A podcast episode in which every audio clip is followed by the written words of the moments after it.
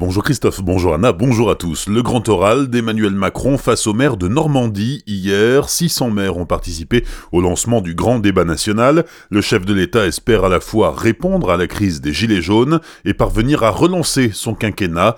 7 heures d'échange avec les maires présents, des dizaines de sujets abordés, parmi lesquels la limitation à 80 km heure, la fiscalité, le référendum d'initiative citoyenne ou les services publics. On attend les réactions d'élus alsaciens cette rencontre qui s'est terminée tard hier soir. Le premier adjoint de Colmar et conseiller départemental du Haut-Rhin, Yves Médinger, avait réagi sur Twitter, mais ce matin, le message avait été supprimé. Les vœux du préfet du Haut-Rhin aux forces de sécurité, cérémonie traditionnelle pour Laurent Touvet, exercice incontournable aussi, puisqu'à cette occasion, le représentant de l'État dans le département manifeste son soutien aux policiers, gendarmes, pompiers et militaires. Le préfet a rendu hommage aux forces de sécurité particulièrement sollicitées en 2018, soulignant l'importance de la collaboration entre services. Parmi les enjeux forts de 2019, Laurent Touvet a pointé du doigt la délinquance routière, avec des actions de prévention et de répression maintenues, comme en 2018, voire accentuées. Le tunnel des casernes sur la nationale 83 à Colmar a rouvert à la circulation hier après-midi. Il était fermé depuis la fin de matinée dans le sens Colmar-Strasbourg à cause d'un incident sur le portique limitant la hauteur des véhicules.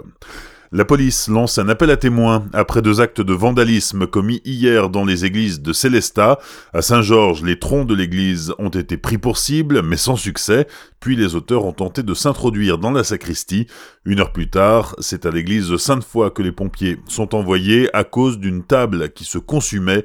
Là encore, il s'agirait d'un acte malveillant. La police de Célestat a ouvert une enquête. Si vous disposez d'informations, vous devez appeler le 03 90 57 77 20 03 90 57 77 20. Intervention des gendarmes hier matin au collège Jean-Georges Rébert de Sainte-Marie-aux-Mines. Ils ont porté assistance à une collégienne de 12 ans qui menaçait de s'éventrer avec un couteau. L'adolescente a été transportée au centre hospitalier de Colmar avec ses parents pour être examinée par un médecin. La mairie de Kaisersberg-Vignoble recommande aux habitants de ne plus consommer l'eau du robinet. En effet, elle a changé de couleur ces derniers jours suite aux fortes pluies et à la fonte des neiges.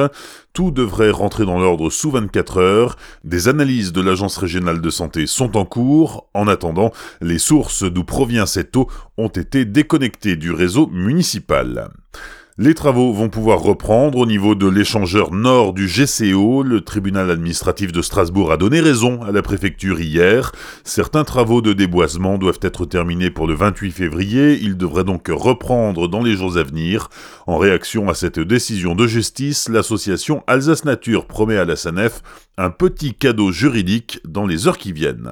Les sports, il y a du football ce soir avec les 32e de finale de la Coupe de la Ligue. Le Racing se déplace en Isère pour affronter Grenoble. Coup d'envoi à 19h15 sur la pelouse du Stade des Alpes. La rencontre avait été reportée à cause du terrain gelé. Rappelons que le vainqueur de ce match affrontera le PSG en 16e de finale. 11e journée de Ligue des Champions de basket. Hier, mauvaise opération pour la SIG battue à domicile hier soir par les Lituaniens du Neptunas Klepeda. Score final 90 à 80. Enfin, en hockey sur glace, les Scorpions de Mulhouse se sont imposés 7-3 face à l'Étoile Noire de Strasbourg. Match pour le compte de la 34e journée de Ligue Magnus, mais ce résultat n'a pas beaucoup d'impact sur le classement des clubs alsaciens au général. Strasbourg est 11e et Mulhouse 12e. Bonne matinée et belle journée sur Azure FM. Voici la météo.